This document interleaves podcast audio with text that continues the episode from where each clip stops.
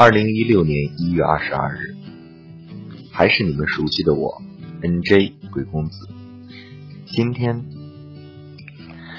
有一首歌听了又听，有个故事读了又读。自从电台开播以来，有不少朋友从微信上发来信息，讲述他们自身的情感故事。而每一则故事，我都是细细读完了。首先，应该感谢你们对贵公子的信任，可以把你们的故事毫无保留的分享给公子。即使看遍了故事中的起承转合，也会因为故事中的或喜或悲而情绪波动。每次。看到你们给我发来的故事的时候，我总是觉得，如果我若是你们其中一人，我会怎么做？可是，真当我把自己带入到故事当中时，我会发现，原来其实我并不能像站在局外人这样看得这般痛。或许我做的。未必如你这般好。发来的有开心的故事，有一见钟情的学生，有相濡以沫的白领。每次读到他们温馨的一刻，我都不禁会心一笑。第一次牵手，第一次拥抱，第一次接吻。第一次有了宝宝，宝宝第一次站了起来。谢谢你们把这些故事分享给公子，让公子可以替你们开心。再有的呢，就是分享自己的感情经历，一些我爱他，他不爱我，或者我喜欢的人喜欢了另一个人。每每读到这些，我心里都不禁一颤。虽然我深知这世间的事，不顺心者十之六七，不如意者十之八九，但是我仍旧希望每一个故事都能有一个完美的结局。或许这就是我的执念吧。不管什么事情，都希望有一个所有人都满意的结局。记得张小娴曾说：“我最害怕的事，是我最终没有嫁给你。”每当读到这句话的时候，我都在想，是不是说？每个人在这一生中都会遇到这样心心念念的感情。刘若英结婚了，但嫁的不是那个叫她奶茶的陈生。如今她也怀孕生子，在未来的岁月里，温柔静好的相夫教子。梁静茹结婚了，嫁的不是当初那个总是一脸羞涩的看着她的玛莎。莫文蔚结婚了，嫁的不是相爱九年的冯德伦。大 S 也结婚了，嫁的不是那个已经被她当做家人的。谢娜也结婚了，嫁的也不是当初。说她肯嫁，他就肯娶的刘烨。所以我在想，其实或许每个人的幸福样子是不一样的，但幸福的本质却是相同的。幸福不是特定的两个人，非你不可，而是只要两个人。相互合适，便算是幸福了。想来，那些曾经唱着温暖情歌、温暖我们的女孩们，在这一两年都已经结婚了，穿着不同的婚纱，却带着相似的微笑。只是身边牵着的都不是我们记忆中的那一个。或许当时你认为两人已经被紧紧拴在一起，其实便如此轻易的就分开了。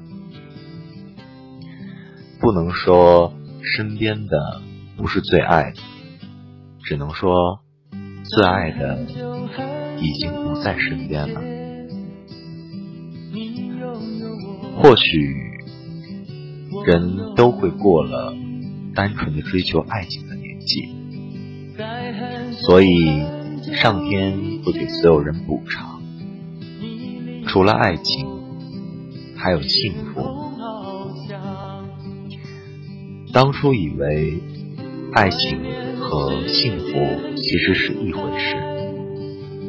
但是，经过了这么多年，经过了这么多事，才明白，原来幸福不过是爱情的补偿而已。不过呢，有些事放在心里就好，有些人爱过就好，就像那个。曾给你生命里带来色彩的人曾因为她在心里暗暗发誓去拼搏一个未来的女孩，想到睡在她的身边不是你，就觉得不能忍的女孩，终究会在时光里慢慢变淡，终究会归于。我喜欢的女孩不喜欢我，这样简简单单的起承转合的套路。也许此刻的落寞，就是今年之后你回忆起时嘴角淡淡的微笑。不过，可是我又怎么描绘现在的感受呢？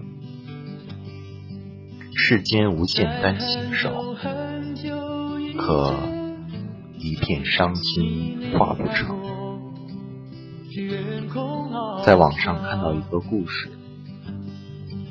粗粗浏览一遍，可结尾的一句话却让我心头一震。他写：“我把我的一颗心都掏出来给他了，我还能再做什么？”回过头来，仔仔细细的看了他的故事，无非是遇到感觉不错的人，快速坠入爱河，可对方却从最开始的山盟海誓、天长地久中淡了下来。我一直认为，付出是美好的，尤其是。两个人的关系中，其实没所谓计较、衡量，值得不值得，只有愿意和不愿意。你的得到，其实在付出中已经有了。记得圣经中有句：“爱到常以为亏欠。”或许是我情缘淡薄。尝试不能理解，不过想来，那也应当是一件极美好的事情吧。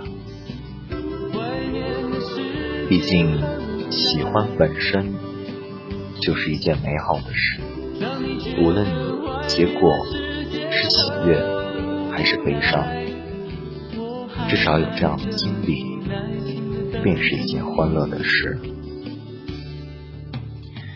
几天前，跟一个很久没有联系的朋友出去喝咖啡聊天，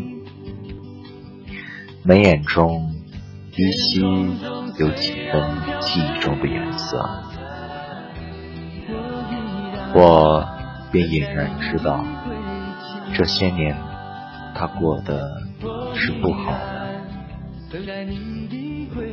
她本就是性格疏淡的女孩，又极有主见，命运又怎么能简简单单的让她过完平凡的一辈子呢？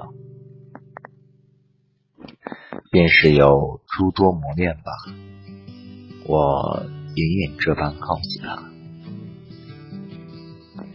聊到一半时，他对我说：“他最希望的生活，便是有一座茶楼，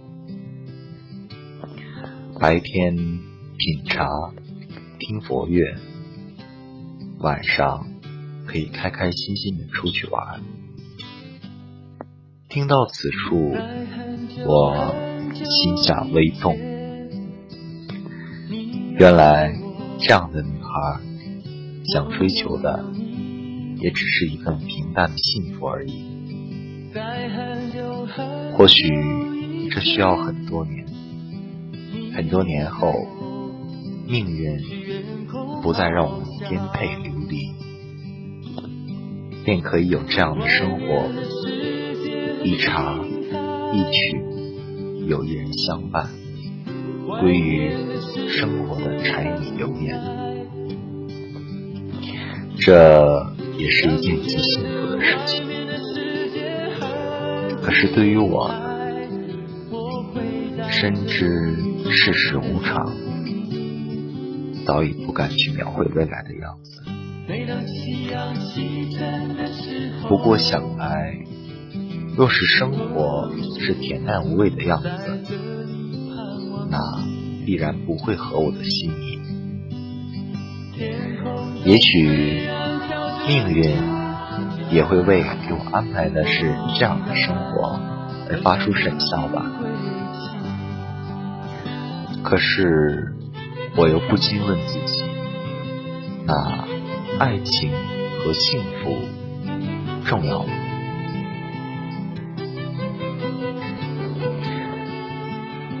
对于我不曾拥有的东西，我无法回答。但若是让我在两者中只能选择一个的话，我想那绝对不会是幸福。那么，爱情或许会是一件有趣的事情。我想，若是红尘无你。那么此生何欢呢？你说对吗？好，本期就到这里，我们下期再见。